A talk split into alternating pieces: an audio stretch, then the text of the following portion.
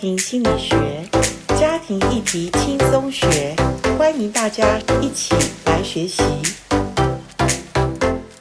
大家好，我们又来到家庭心理学自我成长的一个议题当中，我们探讨与人的关系里面相连这件事情，可以让我们更深的产生一种好的爱的连接，可以让我们的情绪更有稳定感，我们跟人的关系里面，我们更可以提供别人一个好的一个资源，或者我们可以帮助别人情绪也能够稳定哦。所以，一个长大成熟的人，不止自己能够得到益处，我们也可以在我们的周遭环境里面，我们可以伸出那个橄榄枝，我们可以更多的体会到别人的不容易，我们也能够更多的有爱的能力。我们今天来谈一下，所谓有好的连接、有好的关系，这个好处在哪里？其实我看到这本书里面谈到这一点的时候，我真的相信父母亲如果在从小能够跟孩子建立起一个很好的情绪的一个连结，让孩子他从小他就知道他的情绪里面有一个很长的情绪的对象的时候，当他长大的时候，当他在任何的环境里面。都是父母给他一个最好的礼物，就是他不会怕孤单，他也知道怎么处理他在情绪里面的问题，或者他在跟别人的人际关系发生问题的时候，他也不会随波逐流哦。所以各位，今天这一集，如果你是父母亲，你特别要知道，给孩子一个最稳定的一个情绪的智商。其实是他一辈子最好的一个礼物，因为不止他的未来的事业会比较成功，他未来的婚姻家庭也会比较健康哦。我们来谈一下，一个从小依附关系好，他从小跟他的主要照顾者的关系不错的时候，一个稳定的关系的时候，这个人他会得到什么好处？第一个，他得到好处是，这个人他有一个。非常好的道德观，所谓道德观，当然我们是说伦理道德，是不是？就是伦理道德的基础在哪里？其实我们的圣经讲到，一切的律法的总纲就是什么？就是爱。爱是一切律法的一个最大的指导原则，也可以这样讲。或者一切的律法最重要的都是回到爱的这件事情上面。所以，如果我们做任何的事情，我们都是以爱为出发点，我想。我们的道德应该不会有太大的问题。那这本书里面，他讲了一个有趣的比喻，哈，我想我们就很了解这个爱为什么是那么重要。为什么一个人连结够，他的爱的能量够，他里面情绪的槽已经满的爱的时候，他的道德也不会差到哪里去，哈。譬如说，我给你一个棒子，我说你可以来用这个棒子，用这个棍子来打我。有两个人的反应，第一个人说，我不应该打你啊！怎么可以随便打人呢？这个打人是不对的，是不应该的。哈，这是第一个人的反应。那第二个人的反应说：啊，你要我拿棒子打你，不行吧？这样打你会很痛诶。我怎么可能让你那么痛呢？那这样子的话，我觉得让一个人痛，我觉得是我没办法去忍受，或者我没办法做下去的事情。各位，你会把这个棒子交给第一个人还是第二个人？第一个人说：我不应该。道德伦理规范是不应该的。第二个人说，打你会痛诶，我想当他感觉应不应该的时候，你可能会想说，现在不应该，等一下会不会是应该？好，所以你不会交给棒子给第一个人，因为他是用一种道德标准来去评估可不可以做事情。可第二个人他用什么来去做标准？他是用爱的关系。好，也就是说，一个人他会用爱为做基础来去评估这件事情对别人的。伤害会是怎么样？或者我应不应该这样做？我觉得这个是一个人，他是不是一个有爱的出发点，他所做出来的一个行为标准。所以，我们一个人他有很好的一个从小处理道德标准规范的时候，他是以什么为他的大前提？我觉得爱是一切的总纲，这句话讲得很好。所以。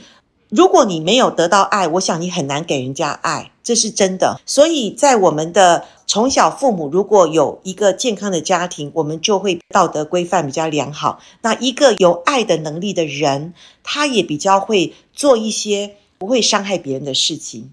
那这个是呃，我第一个我觉得一个道德的基础是一个在我们人与人之间，从呃小到大的时候，我们里面有没有那个爱的能源，让我们知道可不可以成为一个可以帮助别人去爱别人的人，还是我们想到可能会伤害爱我们的人的时候，我们就不会去做那些伤害别人的事，而不是为了守规矩才去做这个不伤害人的事，这是有不一样的分际的。第二个呢，我们来谈一下。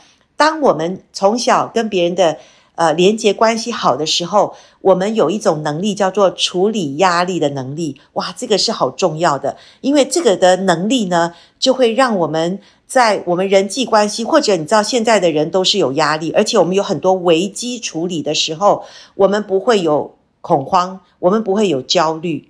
那处理压力的能力。这个部分呢，这个书上也用了一个比喻，就是作者他有两个好朋友，那这两个好朋友的背景都很像，就他们本来都是成功的商人，可是，在某一年，他们呃经历了金融海啸的风暴，然后两个人都破产了。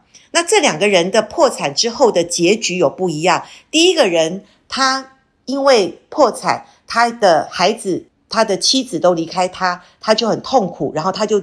沮丧到想要自杀，因为他整天把自己关在屋子里好几个月，他也不听朋友给他的慰问的电话，然后他没有办法去处理他的沮丧，所以他就开始服药，好，然后最后连药物都没办法解决他的痛苦。那第二个人呢，他也是刚开始有沮丧，可是呢，他渐渐他知道，虽然他的家人可能离开他，他怎么样？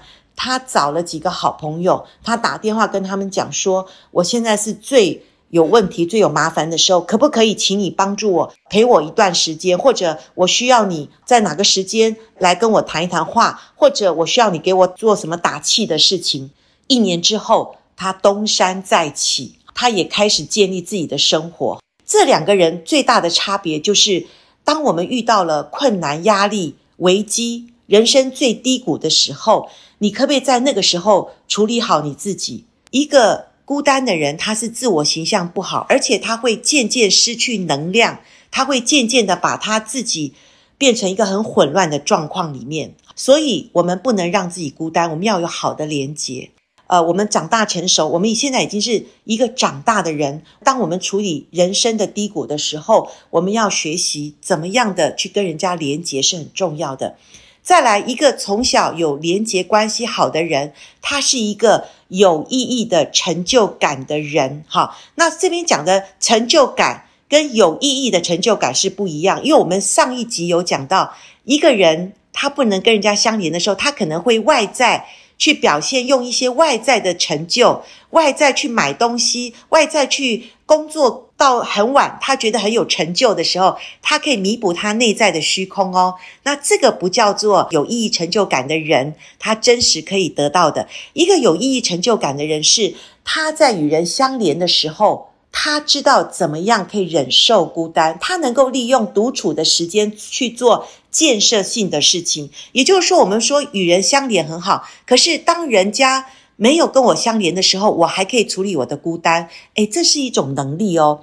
因为孤单的人不见得表示什么样，不见得表示孤立哦。我们说孤立的人才是一个自我形象比较不好的人。可是一个孤单的人，我们每个人都有时候会有孤单，我们每个人都有没有办法有人可以在我们周围的时候，可是没有人在我周围的时候，我依然怎么样？我依然会觉得我里面满满有的爱，我不怕独处。我还是可以完成很多有意义的事情，因为我里面有一个情绪对象的恒常性，因为我里面知道我与人是相连的。可是很多时候，我们的工作的理由是什么？我们工作理由，我刚刚讲，不是为了要囤积更多的拥有物，也不是为了要逃避痛苦的工作或者痛苦的人际关系，我去更多的工作，哈。那我是为了什么样？我是为了知道，当我。呃，有工作的时候，我觉得我会有意义，我会有价值，而且在我里面，我会知道我工作是我可以提供一个更好的一个服务给别人。他对工作的看法不是为了只是要寻求成就感这件事情，所以我要讲与人相连，它会带来成就、意义、价值感，因为相连使我们的发展像一个有燃料的一个内在，我们内在是有燃料的，我们是可以不断的供应，提出一些有意义的呃一些服务的，因为我们知道我们是有能力的，我们知道那个能力不是我外在的表现，是我知道我一切的出发点是。我可以有爱的关系，我可以提供爱的连接，因为我以爱为最高的一个出发点，然后我可以处理一些所谓的疑难杂症或者突如来的一些压力情绪，我可以去掌握别人可能有的情绪，我依然可以稳定。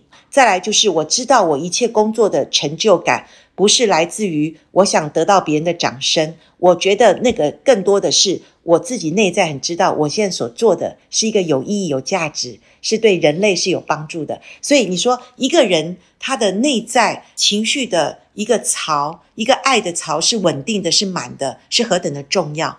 虽然我们前面有谈，我们原生家庭，我们的父母可能在我们小时候没办法给我们，可是各位长大的方向就是别人没办法给我的，我自己。去找找看有什么来源，我可以去不断的帮助自己，补充自己在内在。我了解哦，我现在情绪不好了，我知道我内在有一些空虚感，我内在有些缺乏感。我发现我独处的时候，我会没有办法知道我怎么去找一些有意义的事情做。当我知道这些症状的时候，这些我自己内在的问题的时候，我就开始要生出那个成长的一个动力了。最怕的是。我明明知道我有问题，我怎么样？我否定，没有，我很好，或者我怎么样？我去指责是别人的问题，我就是告诉别人，哎呀，大家都有问题嘛。这些东西都不能帮助我们长大。我们要去承认，我们要去看见，我们更需要帮助自己往那个如何去连接，能够跟别人建立一个有意义、有好的。爱的关系，这个就是我们第一个，我们现在在谈的连结的一个关系哈。那接下来我们还会再谈更多如何去帮助自己，更多知道连结如何做，不容易哦，各位，我知道不容易，但是我们接下来还有一集，我们会谈如何去做。那我们期待下一次再相见哦，拜拜。